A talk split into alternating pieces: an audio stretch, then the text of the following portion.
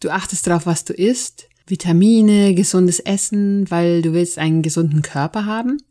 Achtest du auch darauf, was in deine Gedanken, in deine Psyche, in deinen Geist rein darf? Vielleicht machen wir uns alle viel zu wenig Gedanken darüber, wer uns da den ganzen Tag belabert. Willkommen zum Lifestyle Mama Podcast, Ideen für ein besseres Leben. Mein Name ist Christine Brunner und hier geht es um Mindset und Lifestyle Design, moderne Erziehung, neue Arbeits- und Lebenskonzepte und andere coole Dinge, die dir helfen können, dein Leben besser zu machen. Du willst dein Leben bewusst gestalten und bist offen für neue Ideen? Dann los! Hallo, willkommen. Ich freue mich, dass du wieder reinhörst. Heute möchte ich mal über deine Meinung sprechen. Jeder hat ja so seine Meinung zu ganz verschiedenen Themen und jeder ist auch überzeugt von seiner eigenen Meinung. Ob es jetzt um Politik geht, um Erziehung, Karriere, Finanzen, Gesundheit. Ich habe da eine bestimmte Meinung zu verschiedenen Themen und du hast auch deine ganz eigene Meinung zu diesen Themen. Und es kann eine Meinung sein, der du dir bewusst bist und es kann aber auch eine Meinung sein, die irgendwie in deinem Unterbewusstsein sitzt, wo du gar nicht weißt, dass du die hast. Und die wenigsten Leute machen sich Gedanken, wo man diese Meinungen eigentlich her hat. Zum einen wird man ja in der Kindheit geprägt. Da kriegen wir halt Meinungen oder man sagt dazu auch Glaubenssätze von unseren Eltern und anderen Bezugspersonen mit. Zum Beispiel haben mir meine Eltern als Kind immer gesagt, du musst in der Schule was Gescheites lernen, sonst wirst du später Putzfrau. Auf gut Deutsch also, ich muss in diesem Schulsystem funktionieren und mich da durchkämpfen, sonst ist mein ganzes Leben im Eimer. Und wenn man sowas einem Kind sagt und vor allem das immer, immer wieder sagt, das prägt sich natürlich ein. Deswegen, deswegen mache ich mir auch total viele Gedanken, was ich zu meinen Kindern sag, weil alles, was ich zu meinen Kindern sag, kann unter Umständen zu so einem Glaubenssatz werden, den sie dann ihr ganzes Leben mit sich rumtragen. Und um jetzt mal auf das Beispiel mit der Putzfrau zurückzukommen, Heute weiß ich, zwei Mitschüler von mir, die damals ohne Abschluss von der Schule gegangen sind, sind heute mega erfolgreiche Unternehmer. Und übrigens haben weder Bill Gates von Microsoft noch Steve Jobs von Apple die Schule beendet. Tja, ziemlich blöd.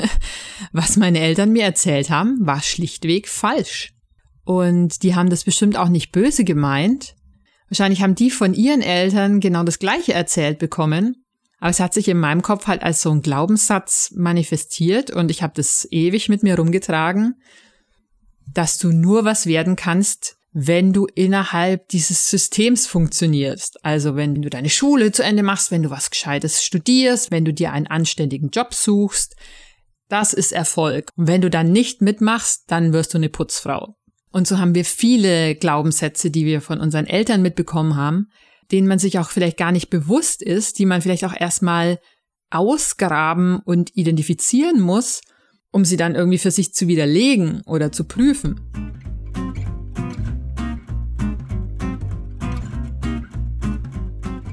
Aber wir lassen uns ja nicht nur als Kinder prägen, sondern auch als Erwachsene lassen wir uns unterbewusst beeinflussen und lassen uns quasi programmieren, ohne es zu merken so wie unser Gehirn funktioniert, spielt da Wiederholung eine große Rolle. Also wenn ich einmal irgendwo was Abstruses höre oder lese, dann werde ich das wahrscheinlich abtun. Aber wenn ich was immer, immer wieder gesagt bekomme, immer wieder das Gleiche höre, dann werde ich es wahrscheinlich irgendwann glauben. Ich merke das zum Beispiel total, weil ich ja jetzt hier seit zehn Jahren in Neuseeland lebe und halt mich hier bewege und ich habe aber noch viel Kontakt zu Freunden in Deutschland, die quasi am anderen Ende der Welt in einer ganz anderen Umgebung leben, in Deutschland. Und das sehe ich halt immer wieder, wie die Umgebung und was du da hörst, wie das irgendwie dein, deine eigene Meinung beeinflusst. Zum Beispiel, und ich weiß, das ist auch ein kontroverses Thema, ich, ich will das jetzt auch gar nicht bewerten, aber es ist, ist halt ein gutes Beispiel. Hier in Neuseeland ist es total normal, kleine Kinder mit einem Jahr oder so in die Kinderbetreuung zu geben. Und die Mutter geht dann wieder arbeiten. Und manche Mütter bleiben auch länger zu Hause. Das macht hier jeder so, wie er es für richtig hält. Und da findet eigentlich keine öffentliche Diskussion drüber statt, was jetzt richtig ist oder falsch. Oder keiner sagt jetzt, oh, die Nachbarin geht jetzt wieder arbeiten oder was. Jeder macht es, wie er meint und es ist normal.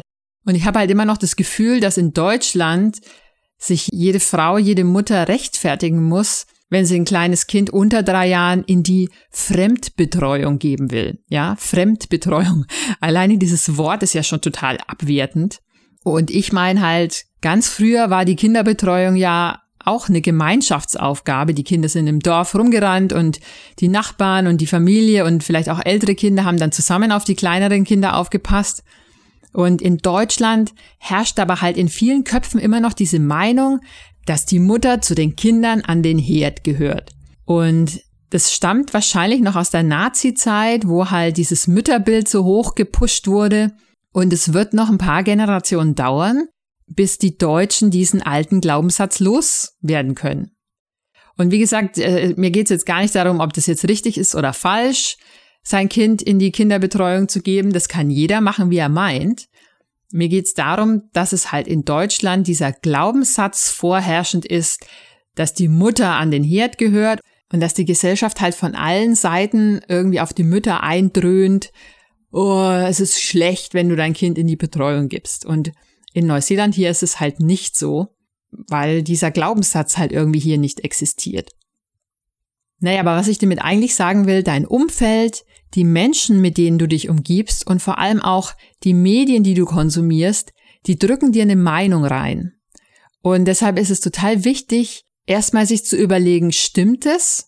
Und diese Meinung, diese öffentliche Meinung zu hinterfragen und für sich selbst irgendwie sich seine eigene Meinung zu bilden. Und natürlich auch seine Umgebung und die Medien, die man konsumiert, bewusst auszuwählen. Da gibt's ja diesen berühmten Spruch, Du wirst später genauso wie die fünf Menschen, mit denen du die meiste Zeit verbringst. Und es stimmt. Klar, weil diese fünf Menschen, mit denen du die ganze Zeit zusammenhängst, die erzählen dir den ganzen Tag irgendwas und irgendwann erzählst du genau das Gleiche wie die. Wenn ich jetzt zum Beispiel nur mit Müttern zusammenhänge, die alle sich entschieden haben, zu Hause zu bleiben und ihr Kind, was weiß ich, bis zur Grundschule zu Hause zu betreuen, und ich bin die einzige Mutter, die ihr Kind mit einem Jahr in die Kita geben wird, ja, dann werde ich wohl wahrscheinlich aus dieser Gruppe von Müttern einigen Gegenwind bekommen. Wohingegen, wenn ich mich jetzt mit irgendwelchen Unternehmermuttis treffe, die alle irgendwie nur kurz ein Kind rausploppen und dann wieder arbeiten gehen, die finden das dann alle normal, wenn ich das Gleiche mache. Und so beeinflusst halt die Umgebung, was du machst und wie du selber wirst. Weil du halt wahrscheinlich eher das machst, was alle anderen um dich herum auch machen, weil es viel schwieriger ist, das Gegenteil zu machen.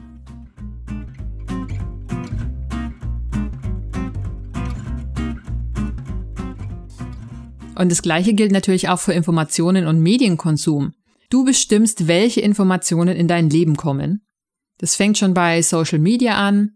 Folge ich jetzt dem Weltuntergangsaccounts, die jeden Tag eine Schockernachricht nach der anderen posten?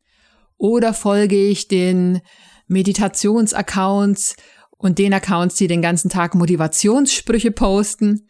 Falls du dann noch einen suchst, kannst du mir gerne auf Facebook oder Instagram folgen unter die Lifestyle Mama. Aber da sieht man schon alleine die Social Media Accounts, denen ich folge, alleine was das schon für einen Unterschied macht. Und wir leben halt auch in einer krassen Zeit jetzt. Corona-Krise, es ist ja fast schon Sport, jeden Tag die Nachrichten zu lesen mit den ganzen Horrormeldungen vom Coronavirus und vom Impfstoff und was weiß ich dann noch, die Klimaerwärmung und die Kriege und die Politiker und so weiter. Ich meine, es ist echt kein Wunder, dass die Leute da Angststörungen kriegen und depressiv werden. Und ich arbeite ja im Bereich Medien. Medien wollen Klicks und Zuschauerzahlen, damit sie Werbeeinnahmen generieren können. Das heißt, was bringt den Zuschauer? Sensationen und Horrormeldungen. Deshalb wird alles als Sensation präsentiert und überdramatisch dargestellt. Und die meisten Informationen betreffen dich ja jetzt eigentlich gar nicht direkt. Oder zumindest müssen wir jetzt wirklich nicht jede Stunde neue Updates lesen. Zum Beispiel war da, als Donald Trump zum Präsidenten gewählt wurde, war da bei mir so ein Punkt erreicht, da habe ich mich dann echt ausgeklingt. Meine Kinder waren dann noch ganz klein und ich habe damals echt wenig geschlafen und ich hatte echt nicht die Gehirnkapazität, mich dann noch jeden Tag darüber aufzuregen, was der Donald Trump jetzt wieder gerade gemacht hat oder was er jetzt wieder getwittert hat. Und ich habe mich dann damals echt bewusst dazu entschieden, keine Nachrichten mehr zu lesen oder zu schauen. Weil ich habe den Nutzen oder den Zweck dahinter für mich auch nicht mehr gesehen.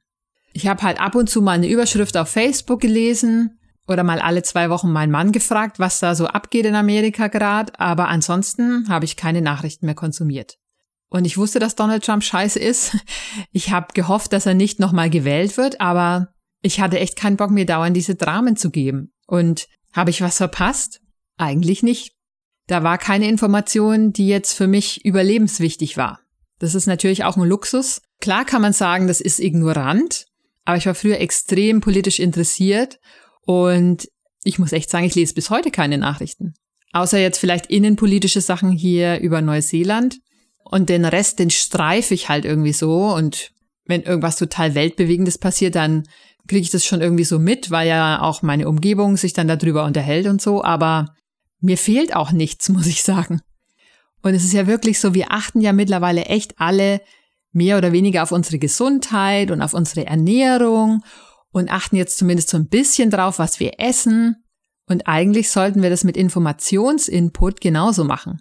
Wir sollten nicht nur auf unsere körperliche Gesundheit, sondern auch auf unsere mentale Gesundheit achten und aufpassen, was wir an Informationen konsumieren.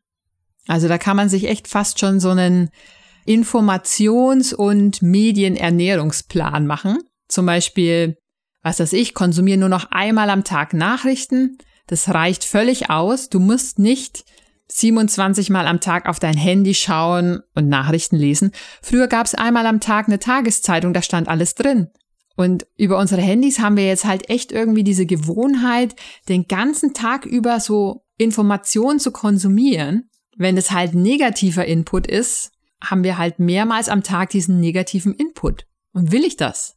Oder ich zum Beispiel wähle auch ganz bewusst aus, was ich so an Fernsehserien und Filmen konsumiere.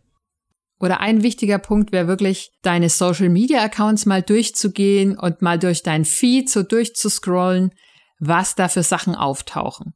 Such dir ganz gezielt Social Media Accounts und Medienkanäle, die dich glücklich machen, die positive Sachen posten, die dich ruhiger machen, die dich inspirieren, die dir Energie geben, die dich motivieren, die vielleicht deinen Horizont erweitern. Du musst dich nicht den ganzen Tag mit irgendwelchem negativen Scheiß berieseln. Und ich sage ja nicht, dass meine Social Media Feeds nur aus hochwertigen, motivierenden, positiven Posts bestehen von intellektuell hochtrabenden Accounts. Aber ich versuche schon da immer mal so ein bisschen durchzugehen und auszumisten, weil es schleicht sich halt auch so vieles über die Zeit ein wenn dir das jetzt irgendwie so zu krass vorkommt, das war bei mir auch irgendwie ein langsamer Prozess, dass ich da immer mehr ausgesiebt habe und immer mehr Accounts dann rausgeworfen habe. Ja, wie gesagt, es ist irgendwie so ein Work in Progress. Also ich folge auch immer wieder irgendwelchen Leuten, die ich dann wieder doch entfolge, weil ich mir denke, nee, muss ich nicht, muss ich nicht haben. Und das gleiche gilt für deine Umgebung. Achte mal drauf, mit welchen Menschen du dich umgibst. Was erzählen die den ganzen Tag? Umgib dich mit Menschen, die dir Kraft geben, die dich in deinen Zielen unterstützen, die dich motivieren, die dich glücklich machen. Und die anderen, die kannst du ja dann auf nächste Woche vertrösten. Die Umgebung, in der wir uns bewegen und was da so den ganzen Tag auf uns einrieselt, hat so viel Einfluss auf dein Leben. Und natürlich hoffe ich, dass der Lifestyle Mama Podcast auch in Zukunft dein Gehirn beschallen darf. Schön, dass du zugehört hast. Bis nächste Woche. Bye.